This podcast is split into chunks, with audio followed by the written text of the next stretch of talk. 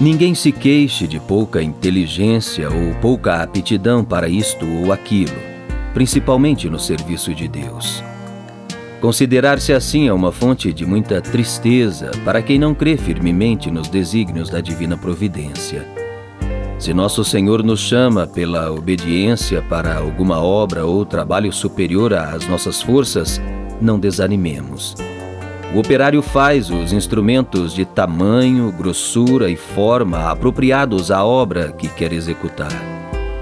Do mesmo modo, Deus nos distribui o espírito e os talentos segundo os desígnios que tem a nosso respeito, para o seu serviço, na medida da glória que daí quer tirar. Para que nos queixarmos de que não possuímos esta ou aquela aptidão, este ou aquele talento? O divino operário sabe o que faz.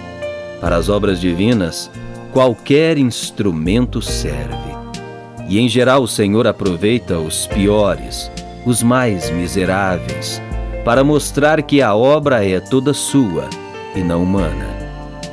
Crede-me, dizia São Francisco de Sales, Deus é um grande operário.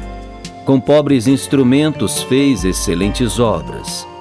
Ele escolhe ordinariamente as coisas fracas para confundir os fortes, a ignorância para confundir a ciência, e que nada é para destruir o que parece ser alguma coisa que não fez ele com uma varinha na mão de Moisés e com uma caveira de burro na de Sansão? Por que venceu Holofernes senão pela mão de uma mulher? O operário bate, corta, aplaina, ajusta, ferindo a madeira, a pedra, o mármore.